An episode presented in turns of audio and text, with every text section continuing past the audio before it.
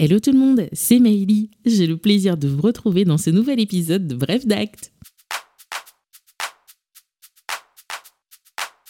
Lorsque vous achetez un bien immobilier, certaines entités peuvent avoir une priorité sur vous en dehors du locataire. Nous en avons déjà parlé dans un précédent podcast, il y a la commune ou l'État qui bénéficie d'un droit de préemption dans les secteurs urbanisés où ce droit a été institué. Dans les secteurs non urbanisés, généralement dans des zones agricoles ou naturelles, un autre organisme particulier bénéficie d'un droit de préemption. Il s'agit de la SAFER. Mais qui est la SAFER? La SAFER, ou plutôt la Société d'aménagement foncier et d'établissement rural de son nom complet, est une société anonyme à but non lucratif, investie d'une mission d'intérêt général, mission de service public, qui largement est la protection de l'environnement rural. Placées sous la tutelle des ministères de l'Agriculture et des Finances, les SAFER ont été créées en 1960 et sont aujourd'hui au nombre de 16. Elles fonctionnent en effet par région. SAFER Nouvelle-Aquitaine, SAFER Occitanie, SAFER Corse, bref, vous m'avez compris. Leur priorité est la protection des espaces agricoles, naturels et forestiers. Elles ont pour ce faire quatre principales missions encadrées par le Code rural qui sont les suivantes favoriser l'installation, le maintien et la consolidation d'exploitations agricoles ou forestières afin que celles-ci soient viables et surtout durables, participer à la diversité des paysages, à la protection des ressources naturelles et au maintien de la diversité biologique, contribuer au développement durable des territoires ruraux. Et enfin assurer la transparence du marché foncier rural. Pour réaliser leur mission, les SAFER peuvent acquérir des biens ruraux, fonciers ou par de sociétés rurales, dans l'objectif de les rétrocéder à des exploitants ou procéder à des locations temporaires ou encore prêter leur concours en vertu d'un mandat à des opérations immobilières portant sur des biens ruraux. En gros, la SAFER devient une sorte d'agent immobilier. Les SAFER peuvent acquérir des biens immobiliers directement en se portant acquéreur dans le cadre de leur veille foncière ou en exerçant leur droit de préemption.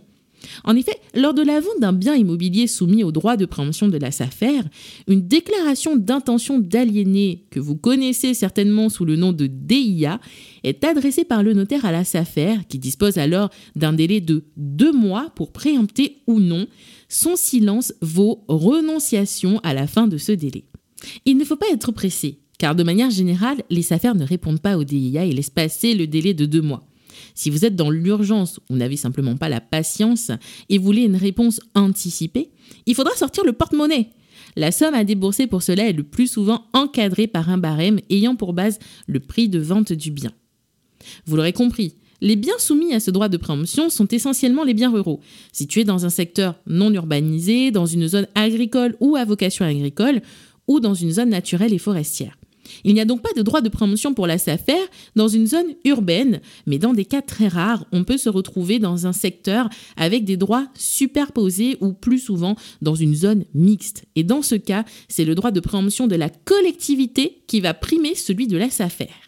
Face à la notification qui lui est faite, la SAFER peut renoncer à l'exercice de son droit de préemption tacitement en ne répondant pas ou expressément, généralement par courrier, exercer son droit de promotion aux conditions figurant dans la notification et en conséquence acquérir le bien en lieu et place de l'acquéreur initial, préempter mais à ses propres conditions. C'est-à-dire que la SAFER va faire une contre-offre au vendeur qui va avoir trois options.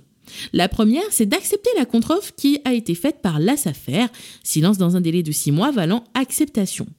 Il peut également renoncer à la vente et retirer le bien du marché. Le vendeur n'est donc plus engagé avec l'acquéreur initial. Il peut remettre son bien en vente à un moment donné, à un autre prix, à d'autres conditions, mais attention, il ne pourra pas pour autant s'exempter d'une nouvelle notification à la SAFER si le bien n'a pas changé de zone entre-temps. Enfin, le vendeur peut saisir le tribunal pour fixer le prix.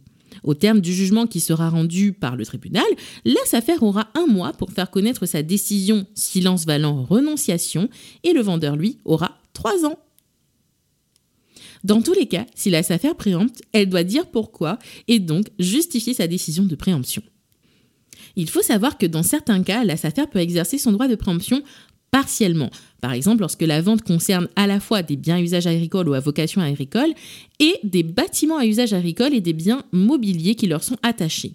Le vendeur peut accepter cette préemption partielle, accepter mais sous réserve d'avoir une indemnisation pour la perte de valeur des biens exclus, ou imposer à la SAFER d'acquérir l'ensemble des biens conformément à la notification qui lui est faite. Enfin, Notez que on ne cache rien à la SAFER. Au-delà de son droit de préemption, la SAFER bénéficie d'un droit d'information.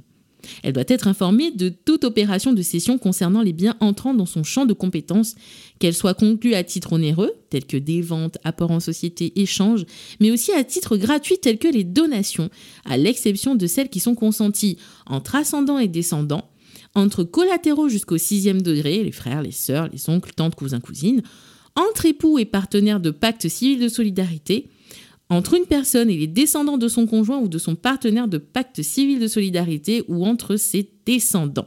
Ce droit d'information implique de prévenir la SAFER quand l'opération entre dans son champ de compétences, mais qu'il y a soit un droit qui prime le sien, tel que celui de la commune, soit un cas d'exemption.